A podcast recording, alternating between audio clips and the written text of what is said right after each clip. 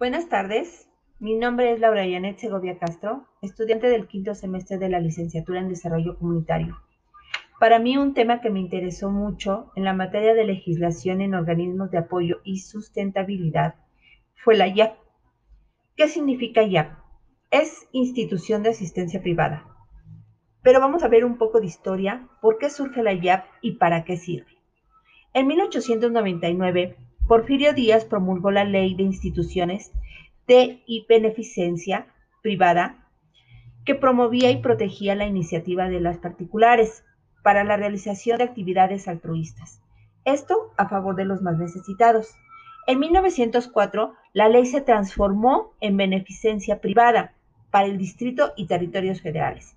En 1933, la ley se vuelve a modificar y entonces estas instituciones son reconocidas como auxiliares de la administración pública.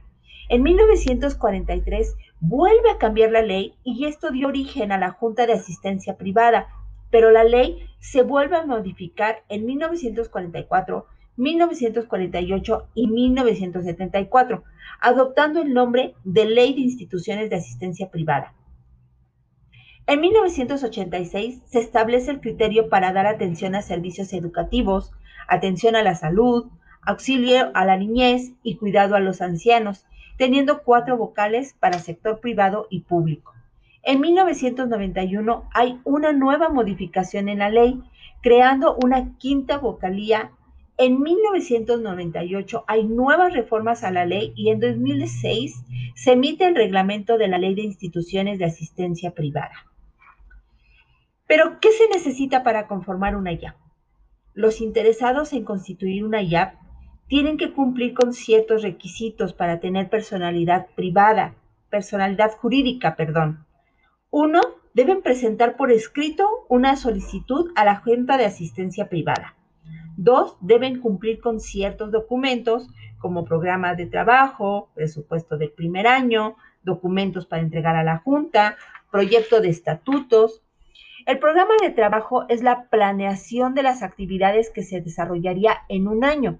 El proyecto del presupuesto se refiere a los ingresos y egresos durante un año como son en ingresos, pues donativos, colectas, rifas, ventas, etc. En los egresos son gastos administrativos y no deben rebasar el 5% de los ingresos, gastos de asistencia y de promoción. ¿Para qué sirve la YAP? En México tenemos muchos problemas sociales y la YAP son una ayuda para las personas con, bajos recursos.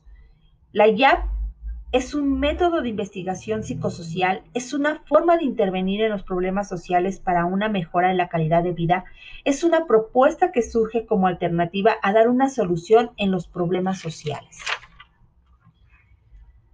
Como desarrollador comunitario, mi función es buscar la mejora en la calidad de vida de las comunidades. ¿Qué representa para mí la IAP como desarrollador, como desarrollador comunitario? Pues una posibilidad de participar en la que pueda proponer, planear, organizar y plantear propuestas en beneficio de las personas que acuden a la IAP. Para mí como desarrollador comunitario, interesada en dar solución y a problemas y atender necesidades a aquellas personas que están en estado vulnerable, la IAP es una alternativa, pues por medio de este tipo de instituciones es que es una posibilidad de desarrollar todos los aprendizajes adquiridos a lo largo de la carrera y buscar las mejoras en la calidad de vida de todas estas personas que asisten a la YAP a a pedir la ayuda que ellos requieren. La YAP está diseñada para ayudar, sin fines de lucro. Y yo como desarrollador comunitario tengo la capacidad para crear estrategias para esa ayuda. Gracias y que tengan buen día.